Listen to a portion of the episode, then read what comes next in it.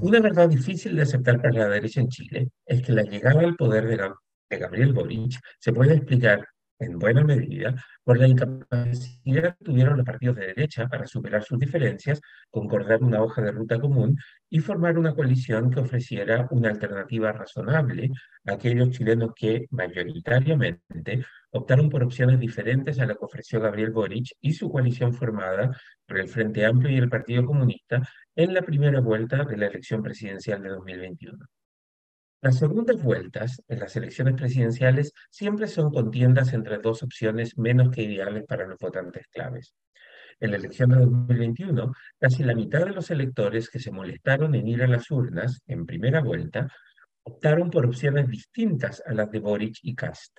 De ahí que la segunda vuelta en esa elección fuera la contienda con más incertidumbre desde que se celebró la primera elección en segunda vuelta en Chile en enero de 2000. Esa elección la podría haber ganado cualquiera de los dos candidatos, Boric o Cast, pero Boric logró la victoria porque supo entender que su desafío consistía en buscar a los votantes moderados y no en reafirmar el apoyo que ya tenía entre los más radicales de izquierda. Para atraer a los moderados, Boric buscó mostrarse como un líder capaz de construir alianzas y sentarse a conversar con aquellos que pensaban muy distinto a él. Si bien algunos de sus cambios de postura fueron correctamente definidos como vueltas de carnero, sus rivales, Boric dejó en claro que entendía que su misión era demostrar a aquellos moderados que desconfiaban de él que su gobierno sería capaz de incorporar a líderes de izquierda que tenían posiciones menos radicales que las suyas. Su rival, José Antonio Gas, falló en intentar hacer algo equivalente.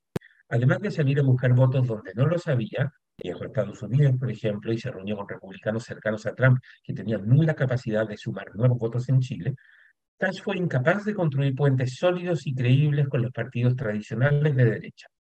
El candidato de la derecha radical pareció alejado de posiciones moderadas para esos votantes que decidieron la segunda vuelta y el candidato era más radical que el candidato de izquierda.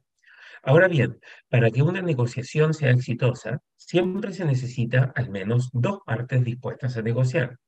La responsabilidad por no construir un pacto con los partidos de derecha no radica solo en Kass y su partido republicano. Los otros partidos de la derecha, UDI, RN y Evópoli, tenían sus propias malas e insuficientes razones para no querer negociar con Kass. Mientras la UDI teme que republicanos le quite el apoyo de los derechistas más duros, RN y Evópoli temen que, al pactar con republicanos, ellos puedan perder el apoyo de sus votantes más centristas. Pero en política, los cálculos siempre se hacen pensando cuál es el costo de no hacer una negociación que siempre termina siendo menos que ideal. Los partidos de derecha prefirieron hacer valer sus diferencias con Cast que evitar la victoria de Boric. Ahora que Boric es presidente, de poco sirve reclamar que el izquierdista radical muchas veces gobierna más como radical que como los izquierdistas moderados de la concertación que eventualmente sumó a su gobierno.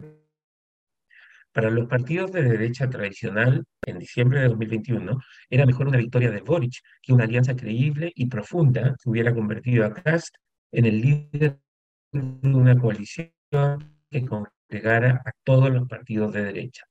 Hoy, que la derecha nuevamente se ve involucrada en un conflicto interno, parece repetirse ese equivocado cálculo de que lo que los separa, de que lo que separa a los partidos de derecha es más importante que lo que los une. Para la derecha, pelearse entre ellos es más importante que evitar la implementación de los aspectos más radicales de las reformas que prometió Boric.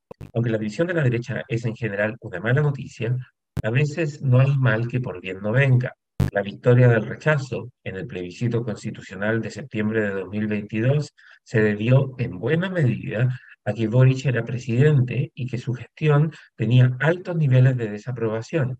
Nadie puede asegurar que la prueba hubiera ganado en, caso de que Casa estuviera en la presidencia, pero parece razonable argumentar que la presencia de Boric en la moneda ayudó a debilitar la votación de la prueba. Por eso, pudiera no ser tan terrible que Boric haya derrotado a Casa en 2021 y sea eh, ahora el presidente. La victoria de septiembre del 2022 contribuyó, o la victoria de Boric más bien en 2021, contribuyó a la, a la derrota de la prueba en septiembre de 2022.